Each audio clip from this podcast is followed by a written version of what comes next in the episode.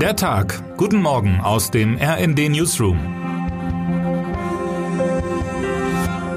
Es ist Montag, der 31. Juli.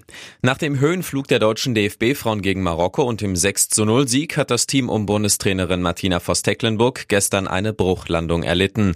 Die bittere 1 zu 2 Pleite gegen die starken Kolumbianerinnen hat die Deutschen wieder auf den Boden zurückgeholt. Es ist einfach mega bitter, meinte Kapitänin Alexandra Popp nach dem Spiel. Wir hatten uns das natürlich anders vorgestellt. Aus Sicht unseres RD-Sportchefs Heiko Ostendorp lag es nicht an der Einstellung des DFB Teams. Die Mannschaft hielt gegen die kampfstarken Kolumbianerinnen dagegen, wehrte sich in den teilweise überhart geführten Zweikämpfen und zeigte auch selbst eine ordentliche Physis. Doch das alleine reicht eben nicht mehr auf höchstem Niveau, schreibt er in seinem Kommentar. Die Trainerin selbst gab nach dem Spiel ein Versprechen ab. Was ich versprechen kann, ist, dass wir wiederum alles auf den Platz bringen, aber auch ein bisschen sauberer in unseren Aktionen werden müssen, um dementsprechend Tore zu erzielen und das Spiel zu gewinnen. Was gut lief und wer auf dem Platz überzeugen konnte, berichtet RD-Redakteurin Chantal Ranker aus Australien. Mehr zu den Patzern der Partie und wie die DFB-Frauen sie ausbügeln wollen, gibt es heute Morgen in aller Frühe ab 5.45 Uhr in einer Pressekonferenz. Wird beim nächsten Spiel gegen Südkorea alles besser? In unserem Live-Blog finden Sie die wichtigsten Erkenntnisse aus der Pressekonferenz. In ganz Deutschland sind in den kommenden Tagen Sommerferien und die fallen wortwörtlich ins Wasser. Viel Regen, Gewitter und dunkle Wolken erwartet der deutsche Wetterdienst Wetterdienst. Heute zieht er seine vorläufige Juli-Bilanz. Dabei werden die bisherigen Auswertungen der rund 2000 Messstationen des DWD bekannt gegeben. Interessant dürfte sein, wo der Juli 2023 mit Blick auf Temperaturen, Sonnenstunden und Niederschläge im vierjährigen Vergleich landet. Im Juni startete der Sommer noch heiß und sonnig. Er war mit 305 Stunden Sonnenschein der zweitsonnigste seit Beginn der Aufzeichnungen gewesen. Dann kam der Juli, doch war er wirklich so nass und verregnet? Außerdem geben die Meteorologen einen Ausblick auf den August. Kommt der Sommer zurück? Verteidigungsminister Boris Pistorius wird heute um 11 Uhr zum Antrittsbesuch bei der Cybertruppe der Bundeswehr erwartet. In der Tomburg-Kaserne in der Nähe von Bonn will sich der SPD-Politiker mit Soldatinnen und Soldaten sowie zivilen Mitarbeiterinnen und Mitarbeitern austauschen. Pistorius will sich bei dem Besuch ein Bild von den Fähigkeiten der Soldaten des Kommandos Cyber- und Informationsraum machen. Denn längst ist das Internet zu einem zweiten Schlachtfeld geworden und ohne gute Programmiererinnen und Programmierer lässt sich kein keinen Krieg mehr gewinnen. Die Bedrohungsszenarien reichen von Cyberattacken auf die Strom- und Wasserversorgung, Angriffen auf die Systeme der Banken und Krankenhäuser bis hin zur Verbreitung von Propaganda und Desinformation. Zuletzt hatten Ausmaß und Häufigkeit der Cyberangriffe massiv zugenommen.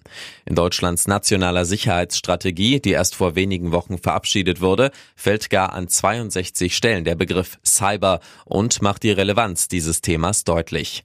Die Bundesregierung wird regelwidriges und aggressives Verhalten von Cyberakteuren nicht hinnehmen, die Cybersicherheitsarchitektur modernisieren und ihre Fähigkeiten zur Abwehr von Cyberangriffen stärken, heißt es in dem Papier. Beim Besuch von Pistorius will die Bundeswehr heute unter anderem die Arbeit bei der elektronischen Kampfführung, dazu zählt zum Beispiel das Stören von Drohnen oder die Bereitstellung präziser Geoinformationen demonstrieren. Unter anderem stellt die Bundeswehr Spezialseekarten und Fliegerkarten her und ermöglicht Analysen zu Bodenbefahrbarkeit mit schwerem militärischem Gerät. Eine der größten Herausforderungen der Bundeswehr ist es allerdings, überhaupt genug IT-Personal zu finden. Zuletzt wurde der Mangel an IT-Kräften beim Militär immer größer. Zum Jahreswechsel vor sieben Monaten waren etwa 6000 IT-Stellen unbesetzt. Ob also heute überhaupt jemand Zeit hat, mit Pistorius in die Cyberwelt abzutauchen? Termine des Tages. Wandern nach Winterberg. Die Ministerpräsidenten Hendrik Wüst und Boris Rhein wandern gemeinsam von Willingen in Hessen nach Winterberg in Nordrhein-Westfalen. Ziel des Austauschs unterwegs ist die Vertiefung der länderübergreifenden Zusammenarbeit in den Bereichen Sport, Tourismus und Wald- und Forstwirtschaft. Expertinnen und Experten aus diesen Fachgebieten begleiten die Ministerpräsidenten. Ring des Nibelungen. Bei den Bayreuther Festspielen schließt sich am Montag der Ring. Auf dem Spielplan steht die Götterdämmerung, der letzte Teil von Richard Wagners Ring des Nibelungen in einer Inszenierung von Regisseur Valentin Schwarz. Mit Spannung wird erwartet, wie das Publikum in diesem Jahr auf Schwarz und sein Team reagieren wird, das bei der Premiere 2022 noch ziemlich gnadenlos ausgebuht worden war. Wer heute wichtig wird.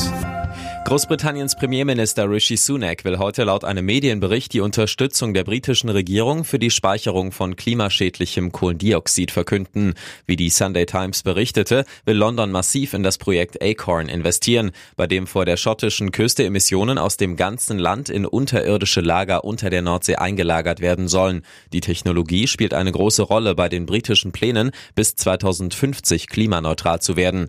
Kritiker plädieren hingegen dafür, stärker auf das Einsparen Einsparen von Emissionen zu setzen. Und damit wünschen wir Ihnen einen guten Start in diesen letzten Julitag und diese Woche. Autor ist Sven Christian Schulz, am Mikrofon Laura Mikus und Fabian Hoffmann. Mit rnd.de, der Webseite des Redaktionsnetzwerks Deutschland, halten wir Sie durchgehend auf dem neuesten Stand. Alle Artikel aus diesem Newsletter finden Sie immer auf rnd.de slash der Tag.